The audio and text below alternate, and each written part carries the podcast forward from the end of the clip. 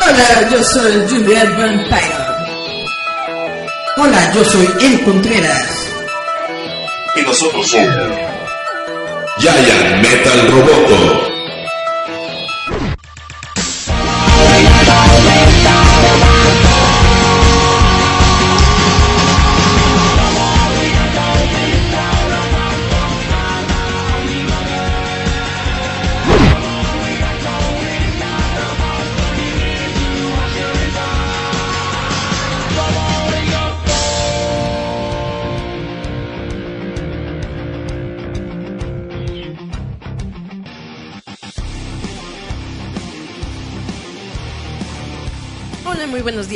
Noches a todos los que nos están escuchando. Esto es Giant Meta Roboto, su show músico, cómico, mágico, musical, como dice Charlie.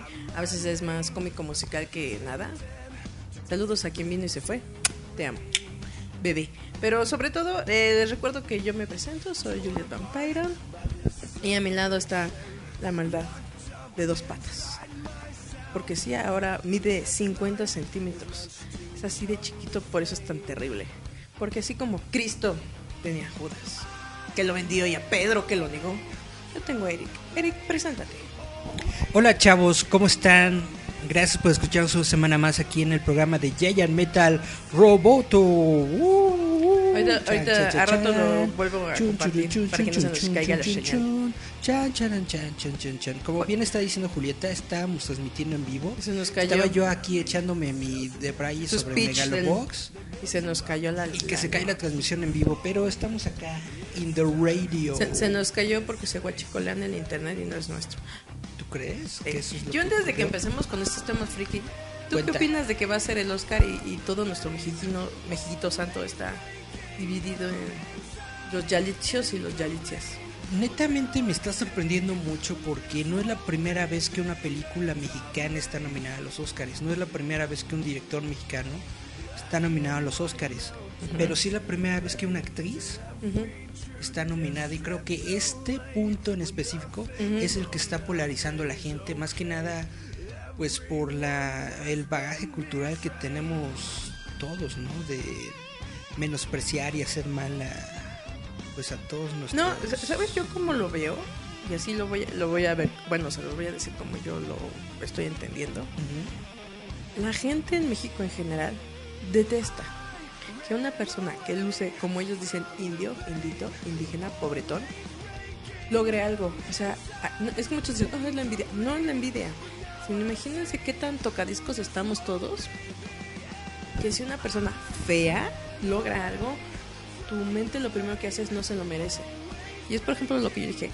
Yalitza tuvo la oportunidad de ir a hacer este casting, porque ella sí se lanzó al casting, donde literal están buscando mujer indígena de 20 a 30 años para que salga de chacha. Y ella sí fue. O sea, ella sí tomó la oportunidad de ir y, y se lanzó al casting y se quedó con el papel. Y todo lo que le venga ahorita a colación es en base a algo que ella se atrevió a hacer, ¿no? Ya como lo- la gente lo vaya tomando con sus traumas psicológicos, donde como les digo, la gente ahorita está entre los que yo les llamo hipócritamente morales, porque dicen, no, ella se lo merece.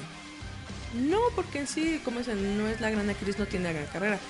Tiene esta oportunidad que está tomando y pues sí, son sus 15 minutos de fama y está bien que los disfrute de aquí. Perdón, pero si actuó bien, sí se lo merece. No, pero me refiero a que no tiene una carrera. O sea, esto es digamos como debut, ¿no? No necesario tener una carrera. Muchas Claro, personas ¿cómo han sido nominadas al Oscar hecho han ganado premios Oscar Pero, sin tener una carrera, siendo su primera película. ¿cuál? A ver, échese nombres, a ver, écheme. No me acuerdo de nombres, pero por ejemplo está la chavita que estuvo en la película del piano, que era una niña. Ah, pues de, de hecho ella estuvo en después en X-Men que hizo The Rogue y estuvo también en la serie de televisión. ¿Anna de True Paquin? Anna Paquin. Ella en su primera actuación infantil ganó un Oscar. Está la chavita de Precious que también Oye, mi no Precious, era- ¿qué ha pasado? no era no era no era era Gaby no, se dedicaba, Sofin. no se dedicaba a nada de esto Era nada más mi gordita Precious. hizo, hizo el papel, la nominaron y lo ganó. Estaba en otro programa, yo te estaba poniendo el ejemplo de la persona esta ah, de, de ascendencia africana que se metió como actor de, de- en, en una película de Tom Hanks en donde unos piratas toman el, el, el este barco. es como Cedric o algo así. No, no recuerdo, no recuerdo su nombre, pero también es otro ejemplo de una persona que simplemente no, no era actor, no era muy reconocido, llegó a un papel, lo tomó y se ganó el Pero, Oscar. pero tú no me entiendes. y, y, y como este, hay- Nunca varios. Y, y lo que te estoy diciendo es de que No me entiendes. todo lo que tú estás diciendo es parte de este bagaje cultural porque no importa si la persona es indígena, no importa si es su primera actuación, no importa si es su primera película, los Oscars son así. No, pero yo lo que me refiero es de. No sobre eso, sino que ella tomó la oportunidad. O sea, ella no fue al primera actriz, sino ella nomás fue a un casting de. Se buscan personas así con estas cualidades para estar en una película. De hecho ni Fue- siquiera, de hecho ni siquiera fue el caso. Si, si has escuchado este, la, No. his- la, la historia de, de esta producción, No. resulta que ella fue acompañando a su prima o a su a hermana. hermana. Pero después dije. que fue la que hizo ella fue la que hizo el casting y luego llegó Cuarón y dijo oye tú tú quedas mejor para el papel Pero no sé eso me qué". refiero. Ella fue y tomó la oportunidad. y dijo pues vaya estoy aquí Eso, eso es lo que me refiero. La gente que se queja de que por qué ella, pues es que ella sí fue. Ella se quedó, o sea, eso me refiero, o sea, de que el trauma que tiene la, la sociedad ahorita que está dividida es que los que la odian por como luce, ni siquiera por quiénes, sino como luce, están traumados porque es que porque esa persona fea le van a dar un premio y yo que soy rubio, hermoso o a lo mejor no, soy medio blanquito, porque recordemos que el mexicano siempre tiene esas traumas de el blanco es superior y muchas veces uno es blanco y te tratan bien feo, no es exclusivamente de Y- esto, porque el mexicano es así, no es que sea envidioso, es que tiene tantos traumas sociales de si tú eres rico, si tú eres te- te- moreno, si tú te eres estoy esto, diciendo, todo, todo es parte de nuestro bagaje cultural, todo es parte de la cultura en la que crecimos y en la que nos hemos criado que hace esta diferenciación de los blancos, los Es que son negros, como los indígenas y los, Los mestizos. pobres, los Realmente ricos. no sé por qué existe este este bagaje Es de- no, es de- de no debería existir porque en México tanto todo- hay el todos- güero oaxaqueño todos somos mestizos, todos como el prieto en Guanajuato. Todos somos cafecitos. Si fuéramos una raza I'm hot chocolate baby. si fuéramos una raza, no sé, como, lo- como los noruegos, como los austriacos, una onda así de que por años y años y años han mantenido la pureza de la sangre, pues voy, voy de acuerdo, ¿no? De que, ah, sí, qué padre, qué, qué, qué, qué, qué bueno que quieres mantener tu, tu, tu pureza ancestral, pero no somos así. No, México una es una sociedad mestiza Somos- desde el inicio. Y lo más, lo más triste, lo más triste del asunto es de que este baje cultural viene desde, desde la conquista de, la, de España, desde que los españoles, los criollos llegaron a México y desplazaron a todos los indígenas, desde ahí viene este trauma, desde No, ahí vienen y- estos conflictos. no, pero es por ejemplo yo como lo veo es de que la mujer tuvo su oportunidad, tiene sus 15 minutos de fama. Entonces, ¿qué les importa? Metiches, ¿no? Si le dan el premio, pues qué padre. Es que ni, mm, ni siquiera es importante, no es importante. Pero ahí te, ahí Si es actriz o no es actriz no es importante, si son sus 15 minutos o no, no es importante. para mí sí es importante. Simplemente Yo quiero mis 15 minutos de fama. Simplemente es una persona que estuvo en el lugar indicado, en el momento indicado, llámenlo hizo las cosas bien, hizo Llámenlo su trabajo casualidad. bien y la van a recompensar por ello. Pues eso Ahora, que- ni siquiera ha ganado el premio, solamente está Pero es a lo que nominada. refiero, de todo lo que vino como a revolcar, que es donde dices, en serio la gente tiene muchos eh, mucho odio dentro que dices, ay, sí me das kiki por lo que luego postean. La Y- gente, es, la, la- la gente es muy, muy tonta. Por eso yo realmente estoy a- hartado de este tema. Porque yo pensé que iba a ser una vez, dos veces lo iban a comentar y quién sabe qué. Pero no, siguen y siguen y siguen y siguen y siguen las, la, la cuestión. Netamente, qué poca. Pues no sé, qué, qué, qué, qué vidas tan vacías tiene, tiene, tiene esta gente que No, no, se yo- puede ir a no otro supera, tema. más bien, ¿no? No tiene que estar eso. duro y dale y duro y dale jodiendo con esto hasta que pasen los Óscares. Y si ganan los Óscares a lo mejor hasta se pone peor este asunto. No, pero es que es lo, Y realmente te es algo que no entiendo porque películas mexicanas, directores mexicanos ya vencieron nominados Cuarón ya había ¿qué? muchas veces. Cuarón había sido por Gravity y aparte por Harry Cuarón, Potter. Cuar- Cuarón ya ganó por Gravity, Guillermo- Harry Potter. Toro ganó, etcétera, etcétera. Entonces, netamente esto es simple y sencillamente que les mo- así como dice Bart, ¿no? Cuando él profesor Skinner, ¿no? Exactamente, yo Pero, ¿no? Le yo- moví la yo cabeza. no, lo, yo, no, lo- yo no lo vi venir y yo no sé de dónde viene todo No, este y, y aparte, Desde la película, desde que salió la película, muchas personas le, le- le estaban tirando mucho hate de que era este, pretenciosa, de que era mala, de que no sé qué, de que ese no es México real, de que todo Han está ido a la Roma. maquillado, de que esa es la historia de los ricos y de que no muestran el México pobre y bla bla bla, Oye, etcétera, te quedas como- todo este, todo este nosotros los pobres es una todo telenovela este fantasiosa. fenómeno de Roma está plagado de este este problema sociocultural que tiene sociocultural, mexicano. está muy feo, muy cañón y realmente no Y ya ven, yo estaba hablando, ya tenemos cuatro espectadores. Hablo Eric, se nos calla el rating. no, pero es que es lo que decía. eh, yo lo veo de esta manera. Es una persona que tuvo la oportunidad, tomó la oportunidad y está viviendo eso. Déjenla. ¿Qué les ocupa? ¿Qué les preocupa? ¿No? Sino simplemente tienen que entender que la gente, cuando toma las oportunidades que les da la vida, les puede ir bien. Así que la próxima vez que el Cuarón haga casting, échenle ganas y váyase. Así les toque levantar las cacas del perro, pueden ganar un Oscar. ¿No?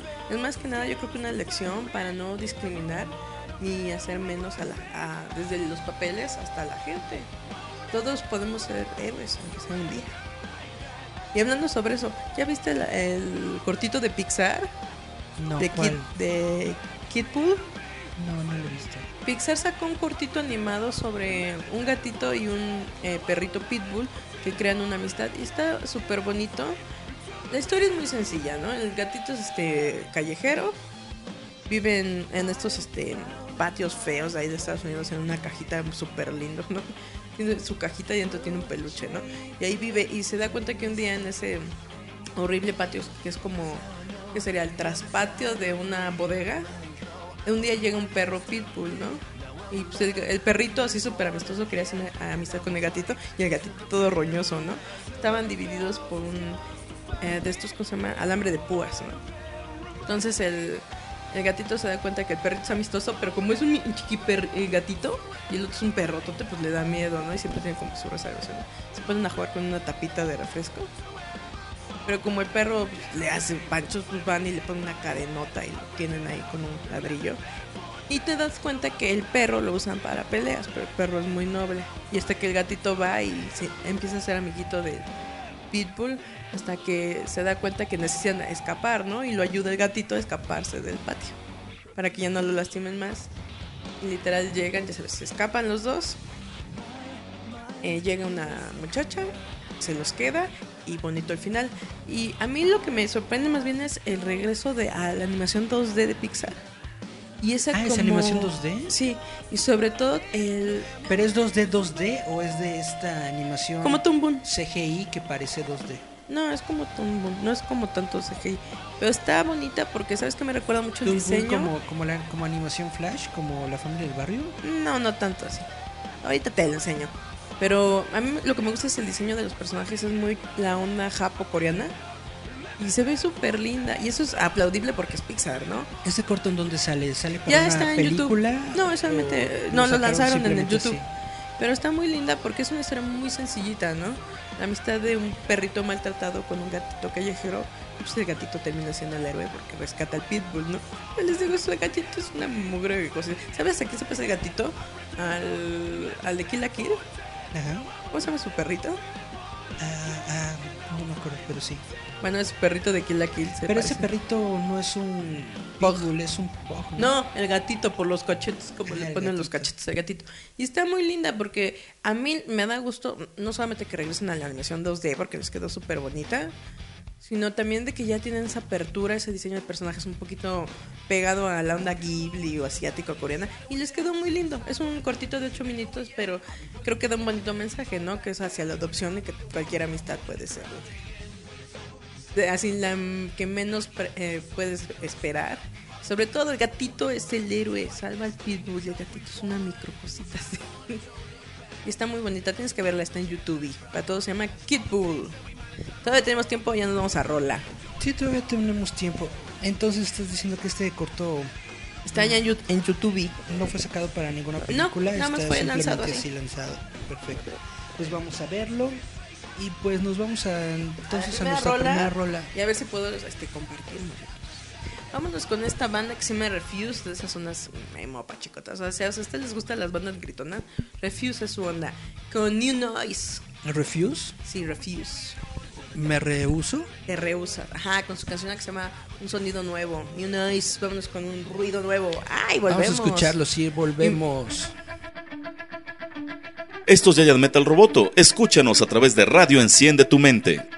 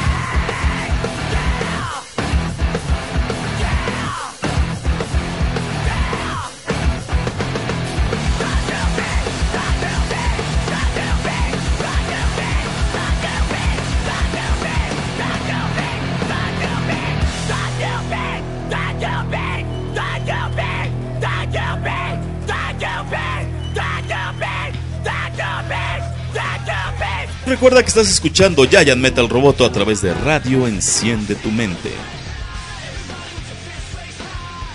Y volvemos a Giant Metal Roboto. Y como estábamos comentando sobre ahorita el nuevo tráiler de Godzilla, para todos los que lo vieron, dice Eri que para su impresión está mucho mejor creado, está más bonita toda la edición, los monstruos vulcanoides ya se ven más chidos. Jamás dije eso, nada más dije que se ven más bonitos los monstruos. Lo Que, único que el volcán, ¿no? Se ve más mostrar- mo- real. mostraron un preview de lo que va a ser el nuevo tráiler. El nuevo tráiler todavía no sale. Y en este preview lo que me gustó mucho es de que se ven unas escenas más monstruitos, más chidoris. Sí, como ya están más avanzados en la producción, pues ya tienen más avanzados los efectos visuales, todos nos pueden mostrar más a los monstruitos. Y me gustó mucho una escena en la que prácticamente va Godzilla corriendo a enfrentarse contra con- con- contra King Ghidorah. Y, pero lo genial de esto es precisamente que están corriendo y que es muy dinámico. Normalmente en una película de Toho, si, si tú has visto una película de Toho, pues obviamente como se trata de personas que están en un super traje de hule, de hule espuma, pues se mueven muy lentamente. Sus movimientos son muy cerrados, no tienen demasiada libertad de movimiento. y es- eso se convirtió en parte en parte del- de, de la criatura, ¿no? Si es un monstruote gigante, pues se, se mueve. Y aparte lento. como tiene patitas de tortuga y cortitas. Lo convirtieron en parte de la actuación de, de Godzilla y de los monstruos, ¿no? Pero en este en esta escena específica que le estoy diciendo, Godzilla ve, ya se mueve se acá. ve muy padre porque va pras, pras, pras, y el otro así se también y los dos a enfrentarse, ¿no? Ah, Ya se ve como Eric corriendo directamente con la señora de los tacos de Kansas. ¡Espérense! Todavía no, de Netamente, ¿no daño". viste, no viste ese, ese meme? Ahorita anda rondando un meme en donde sale el, el Godzilla de Hollywood. Ah, saludos a Dana Colina. Hola. Saludos a Dana No está. Charlie, pero luego lo traemos. Es que buenas noches, trabajando. buenas noches, Dana. A ver si luego vienes a hablar acá de. Queremos hablar de Transformers. Con Transformers, gente, con gente que sabe más de de lo Transformers. que ves, sí, estaría muy chido. Aparte porque no había visto, pero oye, se alburean un montón de Transformers. En el doblaje mexicano esa es la tradición. Pero yo no había visto la otra vez, me estaban mostrando y sí se alburean bien chido. Ajá, entonces dice Eric que entonces ya Godzilla acá corre bien chido. Señora de los tacos, espéreme. Te estaba platicando de que hay un meme en donde sale el Godzilla de Hollywood aquí con un montón de comida chatarra, no tiene unas pizzas, unas hamburguesas y todo. Ajá. Y, y le está entrando bien duro y en eso abre la puerta el Godzilla de Hollywood. Se le queda, digo, el Godzilla de Japón, Ajá. que está más delgadito y se le queda viendo. Y dice, ya ves perro, acá. Y super cuerpazo por comer puro sushi. Netamente. Sí, es que recuerden que para todos los que son seguidores de la onda Keiyu, y más sobre Godzilla, son diferentes los. Ahora sí, los, eh, los Godzillas, ¿no? Porque el, el Toho, el original de los 80, está chaparrito, gordito. Pues es prácticamente un dinosaurio bufón, ¿no? Hay diferentes diseños de, de, de los trajes. Porque que, han estado cambiando con, con todas las épocas, pero precisamente por lo que es conocido el Godzilla de Hollywood que tenemos en estos momentos, es porque es más gordito. Y esto se debe a que la gente de Hollywood cuando creó el modelo digital lo quiso hacer más parecido a un animal real de nuestro... Como un, un iguanadonte acá de parado. Nuestro, de nuestro mundo real, ¿no? Y eh, precisamente le puso como más músculos para que pueda moverse, para que pueda ser más ágil, eh, tomando en cuenta de que es un monstruote de... ¿Qué de- te gusta? De, 50? trein- de Ah, no, 30 mil pico metros, Ya, ¿no? ya lo vimos, ¿te acuerdas que dijimos de qué tamaño era el de Eva y el Godzilla? Y está más grande el Godzilla, es verdad. Sí. Sí, eso, eso es verdad. Eso ya lo habíamos hecho en otro programa donde estábamos comparando. Porque dijeron que a lo mejor iban a hacer una mix entre Evangelion, ¿no? Con Godzilla. Hubo, un- hubo una campaña de Godzilla contra Evangelion. ¿Qué eran qué? Cinco torres latinoaméricas, eh, latinoamericanas el Godzilla, ¿no? Exactamente. Y creo que tres era el Eva. Algo así vimos así la comparativa que hicieron varios fans y cosas acá de México.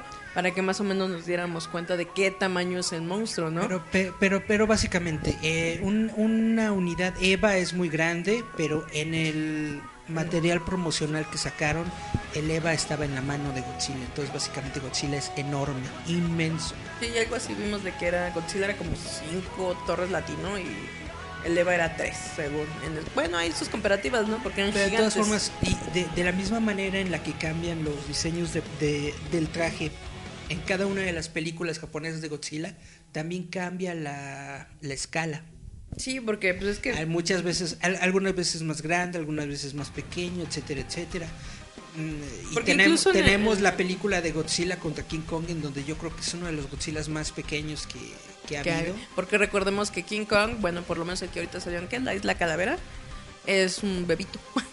y se supone que va a crecer más. El King Kong, el King Kong de los Estados Unidos de Hollywood es un King Kong todavía Baby. pequeño, baby. Oye, y so- lo- creo que lo más genial es de que va a salir eh, este año vamos a disfrutar de Godzilla y la nueva de King Kong, ¿no? Baby, baby, ¿Todavía no? baby. Oh, no, la próxima de Godzilla. La próxima película es King Kong contra Godzilla. Y va a ser dentro de dos años.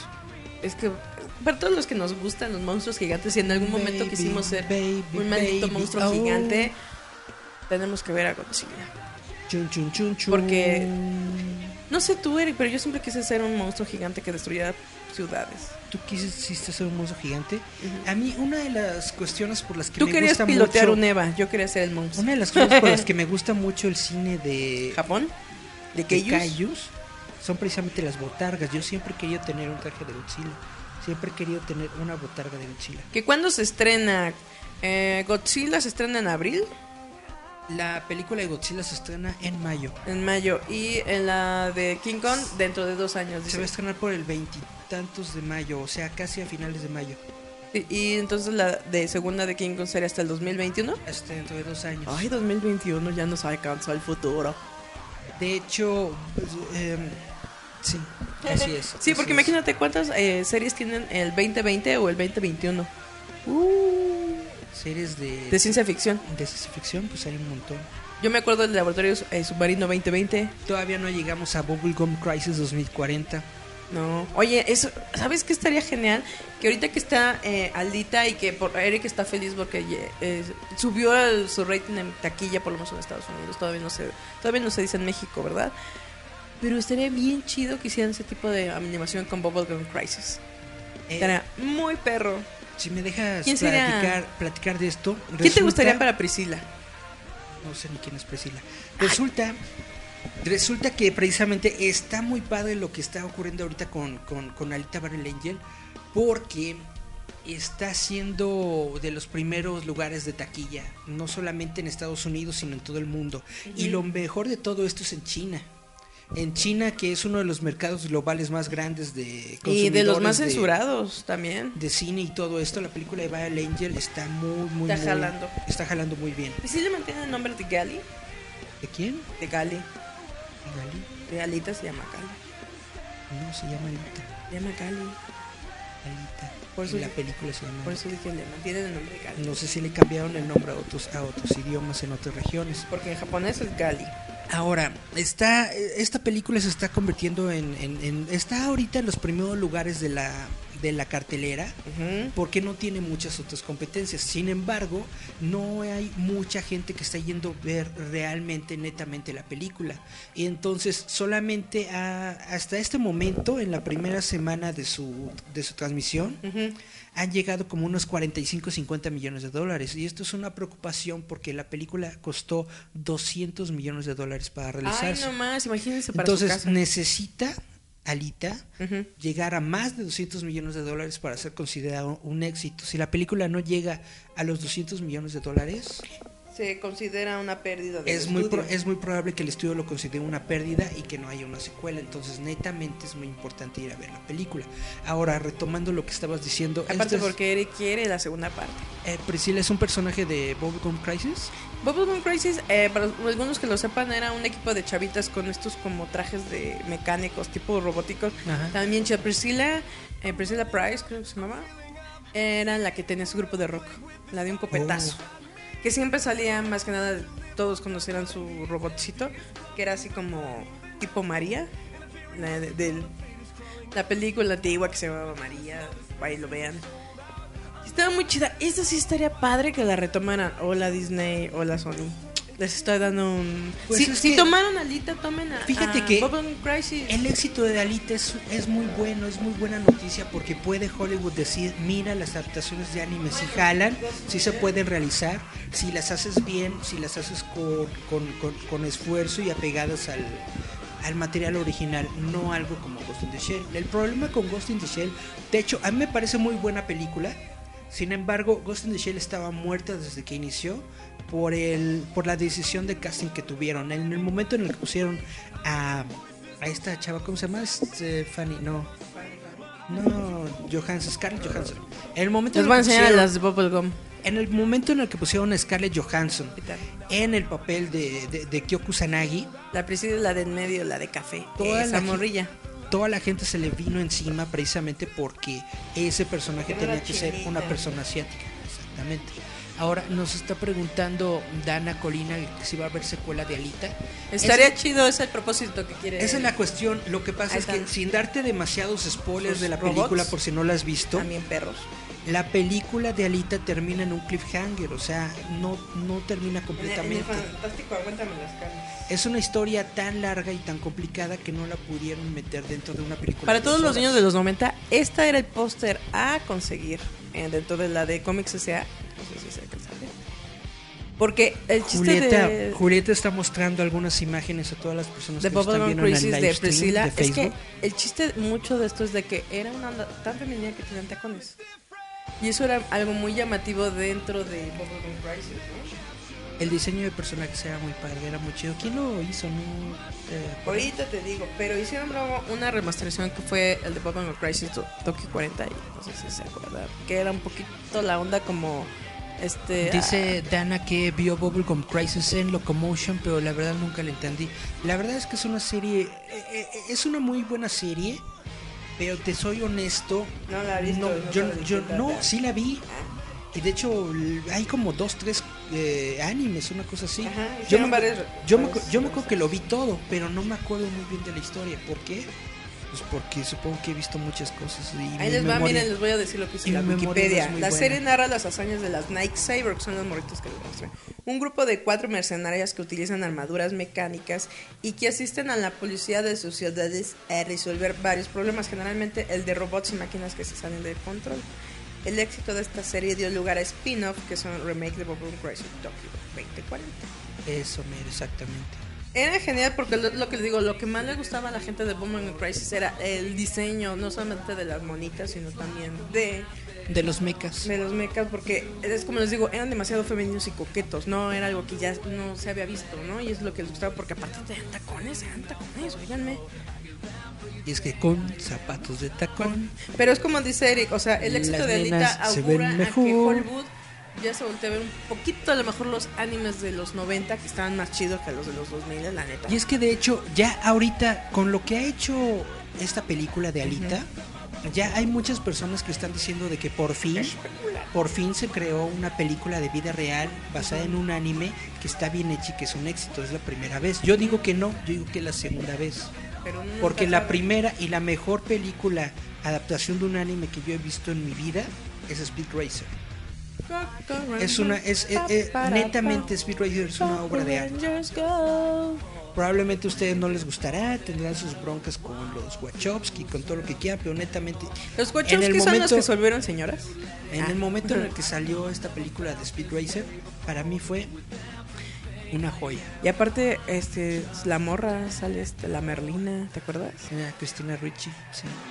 Yo nunca la vi, pero sí me acuerdo que las pistas estaban bien psicodélicas y me recordaba mucho al Remo Road de Super Mario Kart. Ese. Exactamente. ¿Qué otra cosa, Eric? padre. Ah, ¿qué otra cosa? ¿Qué otra cosa, mariposa? Ya nos vamos a rola, porque no alcanzó a ver la neta. ¿no? Deja de ver qué tengo por aquí que les pueda comentar antes de irnos. Recuerden a- ver a Kid Bull, está muy bonito de corto, les va a gustar. Porque mucha gente que dice, ay, por eso me volví rescatista. Todos somos ese gatito rollo. Déjenme ver si encuentro acá el... ¿Recuerdas. ¿Recuerdas a tu A mi mamá, claro, todos los días. ¿Recuerdas a tu crush de Marvel, Hugh Jackman? Hugh Jackman, que es medio callo. Ah, que se tomó una foto con, con mi Yalitza y todas. Uy, todas las señoras locochonas estaban bien furicas. ¿Sí? ¿Qué hizo? Se supone, bueno, resulta que Hugh Jackman junto con Patrick Stewart Ajá. acaban de ganar el premio Guinness por sus roles en las películas de X-Men. Resulta que eh, ellos han mantenido estos roles por 16 años y 222, 228 días. Bueno, mientras Eric les está contando, vean qué bonito. Es el, es el gatito y el pitbull lastimado. Es bonito porque el gatito, les digo, termina siendo el héroe. Digo que tiene cachetitos como el este. God, a God se llama God Guts. Pero. Se llama God Guts. Gotsu. Sí, bueno, le, estaba comentando de que los dos eh, comenzaron en estos papeles precisamente en la primera película de X-Men y los dos mantuvieron el rol hasta la película de Logan. Esto fue una diferencia de 16 años. Son las personas más longevas en mantenerse en un rol de una película de Marvel. Yeah. Pero. Este. Ya me hicieron el perdón. Perdón, es que ese gatito está muy tierno. Y bueno, vamos a ¿Ya nos vamos nuestro a segundo corte musical mientras Julieta le muestra Al mundo al- el, el mundo del cortito a la gente que se encuentra en el live stream. Ajá. Nos vamos con esta canción. ¿No se acuerdan? Había un grupo allá por los 90, ya casi a los 2000, que se llamaba Lit.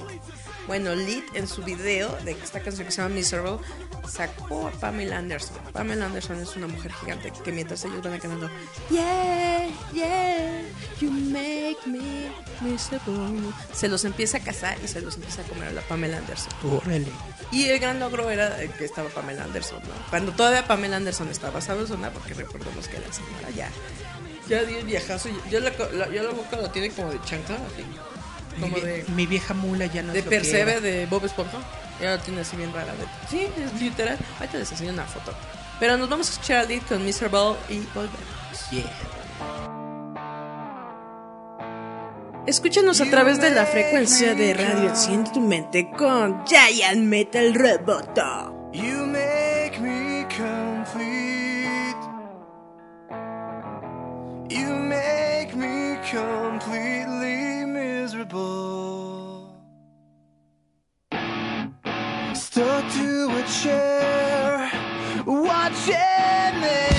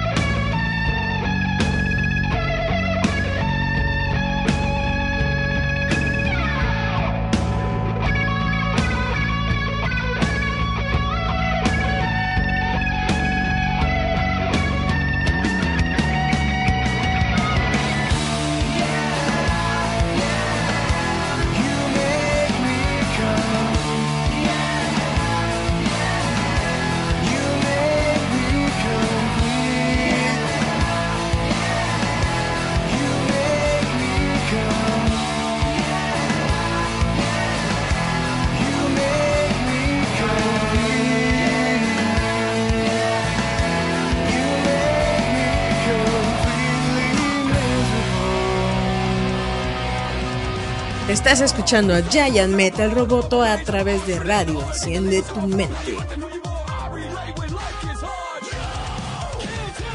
Y volvemos a Giant Metal Roboto, su programa friki cochino de confianza. Ahorita Eric les va a hablar de que se fue este fin de esta semana a ver qué es el Matsuri y qué. Es apenas. es- estamos en jueves, ¿no? Todavía no es el fin de semana. No, pero dije esta semana. Sí, eh, me invitaron el martes pasado a la conferencia, no, perdón, función de prensa de el ciclo de Matsuri Cinemex que está realizándose precisamente en los cines de Cinemex para ver la serie de televisión de Megalobox. Megalobox es una adaptación que se realiza del manga Ashita no Joe que es un manga que se originó en los años 60, una onda así. Es una historia muy padre de ciencia ficción que tiene que ver con el box, que tiene que ver, ya saben, con el cuate que está en los, en los slums, que es muy pobre y que se va abriendo camino para poder subir y enfrentarse al, al campeón del mundo, ¿no? En este deporte de Megalobox. Lo- ¿Qué es un poch- ¿Crees que es un poco como las ondas del videojuego de los Nintendo, de Punch Out? Pum. ¿Alguien recuerda ese video? El videojuego estaba bien chido, el de Punch Out. Tu, tu, tu. A mí, a mí me encantaba, la neta. Era muy buen juego. Pues lo, lo interesante de esta serie, esta, esta es una serie que ya se encuentra desde hace Dice mucho Ana Colina que él quiere ver la película de Platyburn. Dice Eric que ahorita, te la, ahorita se acuerda. Esta serie, esta serie animada lleva mucho tiempo en, en, en- en- en plataformas como Crunchyroll, porque es una, es un anime que se estrenó para el 50 aniversario de esta serie, de esta serie de manga que se llama Shitano Joe. Ah, cómo no, sí me acuerdo de ese anime de Platyburn. Cómo no, cómo no, cómo no. También de los buenos grandes, cómo no. Sí, continúa Eric. Y lo nuevo o lo interesante de esta adaptación que están Ey, poniendo... Este, este está bien chido. Sí, que era un poco más o menos como lo que maneja este, más o menos Shiro. Sí, continúa Eric. Lo interesante de esta adaptación que se está realizando en Cinemex es de que la están realizando con doblaje en español. El estudio que está realizando doblaje se llama Cora. Ellos eh, realizaron un muy buen trabajo. Lo más padre del doblaje es que tienen a Humberto Vélez, que hace la voz del, que hace la voz del entrenador de, de Joe en este anime. Pero cuando tiene su voz de señor, a la voz de Homero. Pues es la voz de Humberto Vélez. es una Humberto voz de muy- vamos, chico. Pero ya es que a veces lo hace como de viejito. Es, es, es una voz muy reconocible y realmente yo siento que, que actuó muy bien. Pero dices que Matsuri es un ciclo de cine, ¿no? ¿Qué otros estrenos tiene Matsuri aparte de que Ya este, es, ya, ya este es el último, ya este es el último. Hubo, pasaron la película de Conan, del detective Conan, pero esa, es, es- es- esa ya pasó, fue a, a mediados del, del mes. Y pasaron la película de, de la Academia de Héroes, ¿cómo se llama? Hero Academy. Boku no Hero Academy, pero esos ya, ya pasaron. Ahorita lo que está es Megalobox y es con lo que van a cerrar este ciclo. No sé si lo van a repetir, no sé si van a poner más animes en el transcurso del año, pero esta versión de Megalobox es prácticamente una nueva edición porque le quitan eh, los intros y el ending y lo colocan como si fuera una, una película extendida, ¿no? Es una proyección que dura aproximadamente tres horas. Se está ahorita, se va a proyectar el 24 de febrero. El 24 de febrero va a ser la primera parte, que son los primeros siete episodios. El 25 de febrero van a ser, va a ser la continuación de la serie. Y luego va a repetir el primero de marzo. El primero de marzo van a volver a poner los primeros siete episodios. Y el 3 de marzo van a poner la continuación. Realmente se los recomiendo mucho, más que nada por el. Lo, lo- lo interesante o lo, o lo diferente es el doblaje mexicano Ah, ok. porque es una versión que no habíamos visto. Yo ya había visto la serie de Megalobox, pero la había visto en Japonés. japonés, con subtítulos, ¿no? Y realmente me gustó mucho el doblaje mexicano. Es que tiene su toquecito, Eric. Pues, pues- Es pues como, alguien recuerda, es Mikami. Mikami era genial con el doblaje latino. Sí, era Le muy bueno. Uy, eh, de hecho, en esta semana fue, o en la semana pasada, eh, compartieron por ahí el, el primer episodio. Ah, fue, fue Patti Pérez, nos compartió el, episodio, el primer episodio de Mikami. Sweeper Mikami. ¿Se acuerdan? Algo que me gustaba mucho de Mikami, ahorita se me fue el otro anime de otro morrito que creo que pasaba en Fox Kid. La mitología de fantasmas japoneses es tan divertida. O sea, tiene demasiados fantasmas super cagados, como el de la chancla.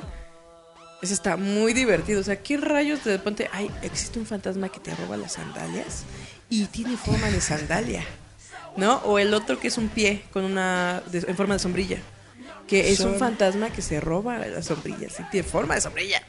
En, en Japón existe el folclore de que hay espíritus que se posesionan de los objetos cotidianos que no tienen uso, es decir, de si Como la chancla. si dejas un paraguas por mucho tiempo, Está poseído por un espanto. si, si, si lo dejas en un rincón por mucho tiempo sin usar y sin nada, es poseído por un fantasma y regresa A a, mol- espantarte. a molestarte por haberlo tirado. Si dejas tus chanclas ahí arrumbadas en un rincón, las chanclas son poseídas y vienen a, a chanclearte literalmente para que no te olvides Pero de eh, ellos. algo que a mí me encantaba sobre eso Ajá. es precisamente de que son demasiado simpáticos. Los personajes, el Sí, folclore, los- sí, las el criaturitas. Sí, o sea, está muy divertido. Y, y más cuando, por ejemplo, te gusta mucho la onda de Japón. eh, siempre es como que de- ves siempre el mismo repetido. Por ejemplo, eh, uno que es mexicano, ¿no? Y estaba viendo, por ejemplo, la serie de Nube o, Mikami. y Decías, oye, es el mismo fantasmita, ¿no? Como este mono que tiene cara de rana con piquito como de pollo, que es peloncito, que siempre se El aparece. capa. Pero es divertido porque aparece en todos lados y siempre lo pone como si es, como si es tontito, ¿no? Hay un juego que me gusta mucho que se llama Kiki Kai Kai y es de un mapachito con una sacerdotisa y van este exorcizando Exorcizando. animalitos y está muy divertido porque ahí parecen los estos monstruitos y dices, "Ay, qué tierno." Pero más que nada, a mí eh, junto a mi hermana siempre nos quedamos con ese fantasma extraño que es una sombra que baila arriba de tu casa que baila acá bien locochona y es solamente una sombra y siempre baila arriba de las casas del cual uno se va a morir. Y es gracioso. ¿Te porque- cae? Sí, y eh, sale en Nube, el maestro del infierno. Y, y explica a Nube que esa sombra... Nubes. Ya. Y, y esa sombra se supone que baila arriba de las casas de las personas que van a morir, pero lo gracioso de eso es de que como nube eh, pues, se supone que tiene el poder de ver a estos espectros. Ve que la esta sombri- eh, sombra va brincando de casa en casa hasta que se pone a bailar arriba de una, ¿no? Y esto está así como creepy porque Nube siempre se topaba. Incluso hay una que me gusta, es la leyenda del dios de la mala suerte, de la pobreza. Se supone que el dios de la pobreza es como un viejito feo, que si tú le haces el feo cuando te pide de comer o te pide dinero, se te pega a la espalda y hace que tengas muy, aparte mala suerte, que seas pobre. Hasta que tú le aprendas a ser bueno, ¿no? De eso se trata ese espíritu. Tienes que ser bondadoso con todos aunque no tengas nada. Es la única manera de Se te, desaparecer. se, te, se, se te carga en la espalda Ujú. Y entonces eh, eso provoca que te duele la espalda y que andes el Ajá. y que tengas mala Y suerte. se supone que, la única manera de deshacerte de ese espíritu es de que tú seas bondadoso con las personas. Teniendo un acto de bondad con otra Y persona. que las personas empiecen a, a darse cuenta y sean bondadosas contigo. Es la única manera de, de- desaparecer a este fantasma, ¿no? De la mala suerte o de la miseria. Tienes que ser buena dios. persona para que, por ejemplo, en el caso de Nube, se supone que se le cuelga y no tiene ni para comer porque, si se acuerdan, él nada más comía pura marucha, ¿no? Entonces está llore y porque no tenía dinero, no tenía este, comida. Y se da cuenta que cuando llega a su casa, eh, están todos sus alumnos y le traen banquetes de marucha, ¿no? Y le dice el viejillo este, ¿no? Agradece de que has sido bondadoso y la gente es bondadosa contigo. Si no, seguiría aquí. Y en otra película que yo vi, a la morrita que tenía cargado el, el este mm, monstrillo, hasta que ella se puso, porque era según una niña que deseaba mucho las cosas este, de tiendas, ¿no? Y, y como que estafaba y robaba para tener todas estas Del Sara. cosas, haz de cuenta, ¿no? Se le pega el monstrillo porque se da cuenta de que ella no presta, ¿no? Haz de cuenta como, ay, compro y no me importa, ¿no? Era muy frívola. Y entonces este animalito se le pega a la espalda y hace que empiece, como dices tú, se encorva, empieza, pues, a- bueno, echa mala suerte, se le rompen los zapatos, se le rompe la- el De uniforme. hecho, es eso de que se te rompe el, El tirantito de los zapatos es una señal de que tiene señal de mala suerte en Japón. Y eso es gracioso porque hasta que esta morrita se pone a, a lavar ropa ajena y se vuelve humilde, Entonces el monito este se le va y le dice, ya ves, aprendiste a ser humilde, que solamente con el trabajo duro puedes conseguir las cosas. Y eso es algo muy chistoso porque tiene todos como cierta enseñanza. O por lo menos, como dices tú, son curiosos, ¿no? Las leyendas, como la de la mujer que tiene el cuello largo, que esa es de las mujeres que son chismosas. Nos está comentando Dana Colina en el Facebook de que Sí, Inuyasha también manejaba yokais. Así se llaman estas criaturitas yokai. Sí, porque se supone que también el de... el de Shomaru. Era Amo uno, ¿no? bonito. Amo bonito. Estaba súper lindo. Era, era un yokai. sí. Y ya se murió ese actor de doblaje. Ah, Y es verdad, le daba tanto carisma a sus personajes. era muy chido, sí. Porque se supone que este Inuyasha y su hermano Sashomaru son de las estos kitsunes, ¿no? Ajá, son zorros, son zorritos. Sí, porque aunque te manejan que Inuyasha es perro, son kitsunes, ¿no? Porque tienen colita de zorro. Por lo menos el Sashomaru tiene colita Bueno, de lo zorro. que pasa es que son como híbridos humanos, una onda así. Sí, pero ya ves que te manejan que Inuyasha es perro, por eso es Inuyasha. Su, su, su, su mamá se enamoró de un perro Y le dio duro a la zoofilia. y tuvieron un- y tuvieron a Inuyashita y luego tuvieron a Sesshomaru. Sashomaru se supone que era de una diosa de la luna, ¿no? Pero eso, pero por eso era más tipo kitsune, ¿no? Porque tenía parte de estos como cositas. Sus, sus rayitas como bigotitos, ¿no? que simplificaron a la luna, que es un poco lo que tiene Naruto, además tenía aquí también su, su piel, zorro. su piel con la que se iba, se iba volando. Pero cuando se volvía este animal, se volvía como un perro, como un cocker, algo así. Pero lo mejor era, Amo bonito. Le amo. Era, era, era muy buena serie. Yo netamente, ahorita que estaba comentando Dana de que quería ver la película de Platabor, Patlabor, Patlabor. a mí me gustaría ver la película de Inuyasha. A mí me gustó cómo acaba Inuyasha. Está bien. Yo jamás vi el final de Inuyasha. Encontraron, encontraron todos los fragmentos de la perla de Chicón. Es- a, mí me, a mí me gusta porque al final pues, se supone que se rompe ese vínculo del portal del medievo con el mundo moderno. ya terminó siendo una vil tumba como tenía que ser. Pero sobre todo es algo lindo porque esta, ¿cómo se llama la morrita? Kagome, Aome. Era Kagome. Kagome al final se da cuenta que el poder está en uno mismo. El poder Y ya es tenía- tuyo. y ya Ah, tenía el y poder se de convirtió en una de las gemitas del Capitán. Planeta. El, que decía el poder es tuyo, es El el poder está en tus manos. Capitán Planeta. ¿Se acuerdan? Deberíamos tener más de Capitán Planeta porque ahorita sí, la neta. ¿Qué clima tan feo hemos tenido? Hace calor, hace frío, hay ondas árticas, hay unas olas de calor. Si ustedes recuerdan un poco la serie de Arnold, eso pasa cuando Stinky, el amigo de Arnold, está sembrando su calabaza. Todas las semanas llueve, hace, hace sol, cae nieve y tú pensarías que ya pasaron, ¿no? Como un año y, y su papá sale de Ah, su qué cabaña. semana tan rara. Sí, que wow, qué clima tan loco.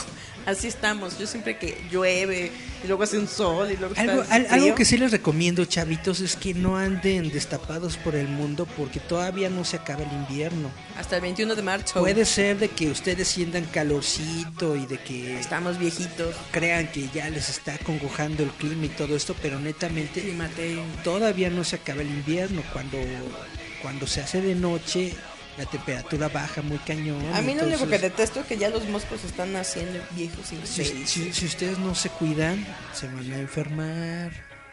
Hijos de la. Se supone que los mosquitos no deberían aparecer en clima frío. Es Y- lo que y hay moscos, es lo que dice la. ¿Cómo se llama? Las leyendas urbanas de que los mosquitos se van a hibernar en el invierno. No manches, estamos hiper repletos de ne- moscolungos. necesitan a fuerzas el calor con algo húmedo para que ellos puedan tener sus huevecillos y explosionen. ¿Cuál infelices animales hay ya en la lo- Y aparte son de los zancudos, así grandes. Los que ni siquiera te da comezón, te duele el maldito piquete como si fuera mordedura de araña. Sí, por lo menos a mí sí. Todo este brazo lo tengo picoteado. Chan, chan, chan. Hagan de puro- cuenta me de, drogo. pu- de puro mosquito. Sí, es lo más triste, pero ni siquiera es el que te da comezón. Es el que te duele. Que es eso. Y te rascas y te duele. ¿Segura que son mosquitos? No No, son malditos te sé. están metiendo chinches y. ¿Cómo se llaman estas cosas? ¿Zancudos? ¿Los garrapatas? ¿O cuál? Decías. ¿Cómo se llaman? Sí, son los zancudos, ¿no? Los que son más... Ácaros. Los que tienen un... Ah, los zancudos sí. Como, una, como un alfiler en la trompa, así. Más En sí, tanto los mosquitos como los zancudos tienen una herramienta de taladro para poder meter su horrible Una- ser. Una sierrita. Sí, se meten los infelices. y Es, por ejemplo, es como el de la. Y te chupan. Sí, porque tú dirías, ah, mira, es un piquito, es un maldito taladro que se. Y luego le echan babita. Sí, que ahí es donde viene el Y esa veneno. babita es lo que, ajá, es lo que hace que se hinche porque trae venenito. Sí, infelices animales, yo los detesto. ¿Todavía tenemos tiempo? Dice que tiene veneno en la piel. Veneno en la baba, que. Vámonos a nuestro siguiente corte musical que vamos a escuchar. Vamos a escuchar esta siguiente canción, que esta es de My Chemical Romance, porque lo estaba recordando ahora que está en Umbrella Academy. Mi romance químico. Mi romance químico, que viene de un libro de este mismo cuate que escribió la de Transpoiting. Es de su segundo eh, álbum que eh, decía, bueno, de su segundo libro que se me fue el nombre, ahí decía mucho el protagonista que también era drogues, ¿no? Que tenía un romance químico. Y de ahí, la señora Artura Way sacó Eh. ese nombre. Vamos con esta canción que se llama Na Na Na Na y volvemos. ¿De qué que se Na, llama? na, na, Na, na, na, na. na, na, na,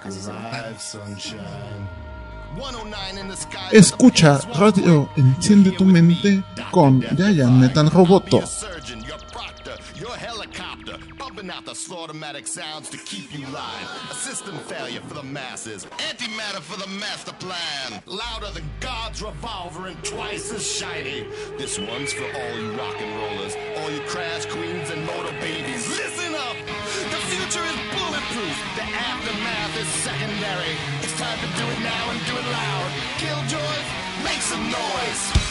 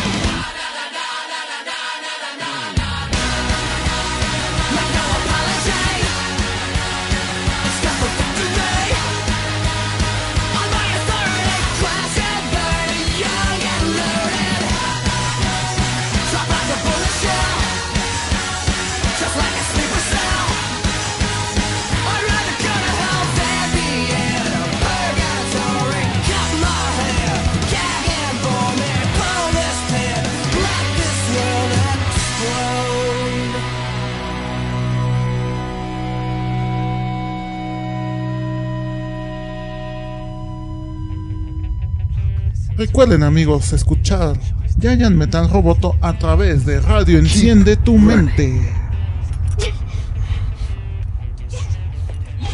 Y volvemos a Giant Meta Roboto. Les recordamos que pueden leer ya la revista digital de Giant Meta Roboto, Roboto Has Issues, en las plataformas que ahorita les va a decir Eric, porque yo nunca me les aprendo.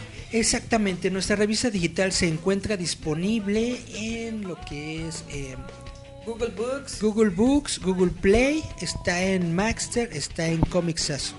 Está también en la, en la tienda de Amazon, Amazon Bookstore. En esos lugares pueden encontrar nuestra revista digital, que está muy padre, está dedicada a Hellboy, tiene muchos artículos muy bonitos, recomendables, hiper, hiper recomendables y chidoris. Ah, también ahí hablamos de Capitán Marvel, la nueva película que se va a estrenar del universo cinematográfico de Marvel. Recordarles que pueden escuchar el podcast, o sea, esto lo pueden Esto que escuchar el están domingo escuchando, en. Lo subimos todos los domingos a esta cosa que se llama Spotify. También está en iTunes, está en Google Podcast, está también en iBox, está en Anchor FM y en otras plataformas. Estamos en un montón. Prácticamente en todos los lugares en donde hay podcast está Giant Metal Roboto. Entonces los recomendamos mucho. Y ahorita que estaba platicando de Capitana Marvel, te quería platicar De los de chismes. no- todavía, todavía no han dado vía libre para platicar de la película, pero ya hicieron una función y muchas personas están metiendo en Twitter los comentarios de la película y dicen que está muy chida, dicen que está muy buena y dicen que va a ser una de las mejores películas del universo cinematográfico. ¿Un qué? ¿Un calvo? Tengo pelo, pues, ay, ¿por qué parece que tengo un calvo? Perdón, la vanidad. Ajá, porque continúa Eric. Yo esto que te digo, ¿qué opinas? Ah, ¿sí? ¿De qué? Te estaba diciendo que la gente ¿De la Capitana Marvel? que la película de la Capitana Marvel va a estar muy chidori. Vi que de los de la prensa envidiosa, que de los cuales nunca nos invitan a las prensas de Marvel, por culpa de Eric, directamente por todas las injusticias que me pasan. ¿Qué pasó? Que dicen que es demasiado poderosa. Y le digo, pues sí, porque alguien le tiene que ganar a Thanos. Y que sí, que está muy buena, que está muy chida, que es este, te, te va muy rápido a todos los que fueron a la función de prensa. Que pues obviamente, pues es que, es como decimos, son cómics, son cosas así reales. Pues, obviamente se supone que es superhumana, ¿no? O sea, pues, tiene que tener de todo para ganarle al malo, pues, por, eso la pusieron ahí en la Lo película. más chido es que dicen que el gatito Goose se roba la película. Obviamente, siempre tiene que ser la mascota. Esa flaca desnalgada que. ¡Eh! Hay que ser honestos. Brie Larson tiene cara bonita. Pero tiene cuerpo de tabla y tiene el carácter de Echeverría. Echeverría, el expresidente. Pues sí, todo. Siempre toda como malhumorada. Es que onda. Porque aparte eras de la C. Porque. Sí, o sea, pero. Hay que ver la película. Es como decimos. Antes de criticar, échale un ojo. Échale un vistacín ahí para ver qué demonios, ¿no? O sea. Fíjate que precisamente... Es que tiran hate por tirar hate. Es como dices lo de Battle el- Angel. Usted no sabe sobre anime. Dice, ay, ese baleta la de allá. Ve a cine para poder tener una opinión objetiva. Justamente el martes pasado cuando fui a ver lo de Megalobox me encontré a mi cuate Rubén Armenta. Saludos al monito. Saludos. Y Rubén Armenta estaba platicando con otro chavo de prensa, ¿no? Y bueno, Y yo, dijo, cara, cara, yo estaba platicando con Rubén así, ni me acuerdo de qué, y de pronto o sea, surgió el tema de Capitana Marvel, porque Rubén tenía en la espalda un cartel, ¿no? De Capitana Marvel, ¿no? Y dice Rubén, ah, mira, esta película me está gustando mucho. Me está llamando la atención. Y, lo di- y entonces yo le digo, sí, sí, va a estar muy padre, que no sé qué. Y llega el fulano este y dice, ah, no, a mí no me gusta Capitana Marvel, no me interesa esa película. Y entonces yo caí primeramente en esta trampa. Y le dije, ¿por qué no te interesa si está muy buena? No, a mí lo que me interesa es el otro Capitán Marvel, el de DC. Eh, Y volví a caer en la trampa y le dije, ay, esa película, esa sí va, a- va a ser una porquería. Y dices, ¿cuál? Ah, Shazam. Ajá, Shazam, el otro Capitán Marvel.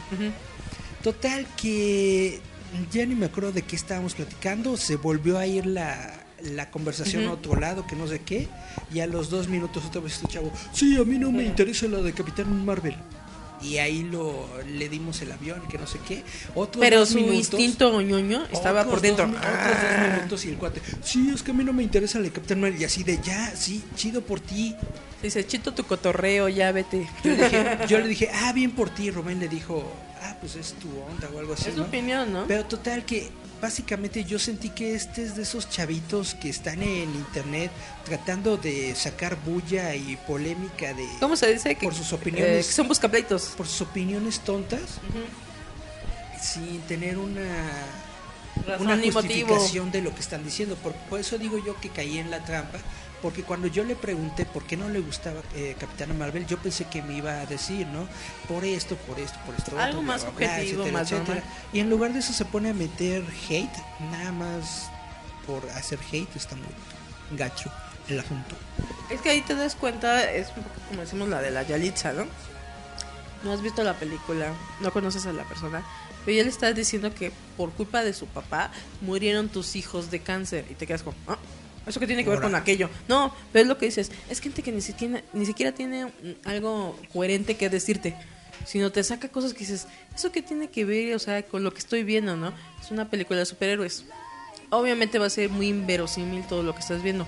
Obvio tiene que ser más poderosa que el malo de la película de allá, porque cuando juntan las otras, pues uno le tiene que ganar al malo. ¿Por qué quieres ver algo que tenga eh, coherencia dentro de un mundo de fantasía?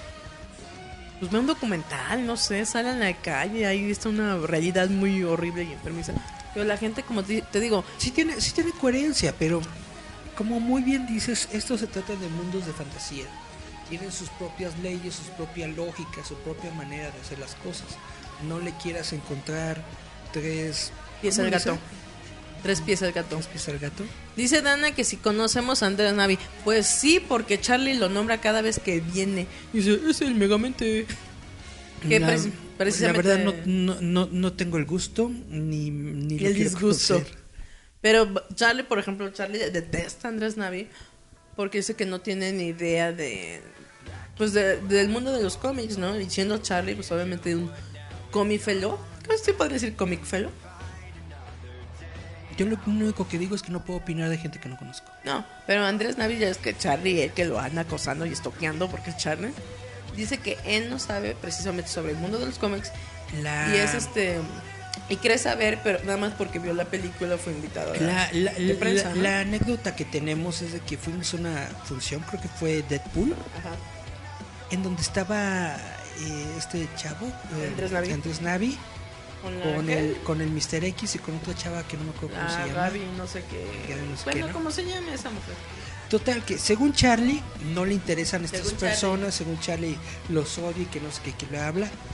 Pero Charlie es el que a cada rato me estaba diciendo, ah, mira, ahí está este güey, ah, mira, ya llegó este otro, ah, mira, están hablando con este. Y él, netamente como si me estuvieran dando audio comentarios del DVD de lo que estaba pasando frente a mí, ¿no? Que me estaba diciendo quién es quién de las personas que estaban sentadas frente a nosotros.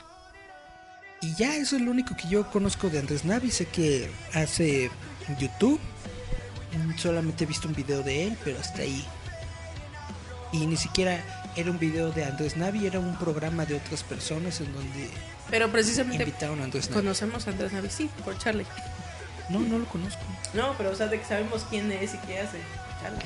Ah, sí. Porque Charlie lo detesta con su corazón. Pero sabemos que muy por dentro Charlie quiere ser como Andrés. Quiere ir de gratis a todas las premieres y a todas las funciones de antes de prensa de las de Marvel para ir nada más a decir, eh. Pero nada más lo dejamos ir a la de Deadpool. Uh. Pues eso ya es otra cuestión completamente diferente. Pero sí, por eso conocemos al Andrés Navi. No, Porque no Charlie conozco. le dice megamente. No en persona, pero por lo menos de nombre sí se conoce. Así es. ¿Qué otro chisme tienes de las mundos ñoños? Pues nada más quería... ¿Hablamos un poquito de los Oscars o no te gustan los Oscars? A mí me gustan los Óscaros, pero suéltalo. Nada más quería platicar de que hace unos días eh, la, esta entrega de los premios estaba como que polemizada porque estaban diciendo de que cuatro premios los iban a pasar fuera del aire, los iban a entregar en los comerciales y mucha gente dijeron Ah, sí, que todo lo importante, ¿no? no, que no sé qué, que cómo va a ser, que quién sabe qué, que bla bla. El premio de cinematografía. Netamente para la gente que... Sonido, ¿no? Gente de calle como nosotros, que ve los Oscars, dice, pues, la, la- la cinematografía, ¿qué? Bueno, pero, te- Pero mucha gente de Hollywood dijo, no, que es que la cinematografía es el alma del cine y que no Bueno. sé qué, y que bla, bla, bla. hay que ser honestos. La gente común, como es Eric, que raspamos porque somos muy ignorantes. ¿Qué quiere ver? Pero digo, ¿qué quiere ver? Mejor actor. Quiere ver a los mejor actores. actriz, mejor película, a lo mejor si le interesa, mejor música, ¿no? Pero no De- sabe todas las categorías, ¿con qué? 54, Edi- edi- edi- 50 y edi- cuántas? edición, edición de película, maquillaje, peinados y cortometraje de acción real. Estos son los premios que iban a poner en comerciales. Los querían poner en los comerciales, ¿no? O sea, a nadie le importa esto, ya ponlos ahí. Y que se ponen recios los gringos y dicen, no, ¿cómo me van a dejar a mí en los comerciales? Y que no sé qué. Y que dice la academia, bueno ya, los vamos a hacer como ustedes quieran Ujú. y los vamos a meter de la manera normal. La bronca es de que la, Se las eh, quisieron aplicar, es- no esta- manches. Esta entrega de los premios de la academia cada año ha tenido menos y menos y menos gente que las está viendo. ¿Qué fue, Eric? Cuando como hace tres años que se les cayó como el 50% de rating. Ajá, a la gente normal interesa. le, le está pareciendo monótona, le está pareciendo así demasiado larga y, y- y sin sentido, ¿no? Entonces básicamente lo que quiso la academia era quitarle tiempo a la transmisión y para quitarle tiempo a la transmisión pues estos cinco premios dijeron pues los entregamos en los comerciales y me vale. Pero No, pues y- resulta que no, que los ñoñitos del cine de Hollywood los otros nerds. dijeron dijeron ni más Ahora me respeta el peinado y la hojalatería, desgraciado. Bueno, es que es como decimos. Los Óscares duran, ¿qué te gusta? ¿Tres horas? más o menos Todos los que han asistido, lo primero que dicen es de que es largo como la cuaresma y ya tienen hambre y, le- y creo que los únicos que disfrutan son los calientacientos de ahí de Hollywood, que son los que se quedan en el asiento mientras el otro va a hacer pipí. Creo que son los únicos que se la pasan divertidos. ¡Rápido! Ah, también Win Klaus quiere ir al pipí room. estaba, eh, estaba leyendo un dato de que hay 300 personas Ujú.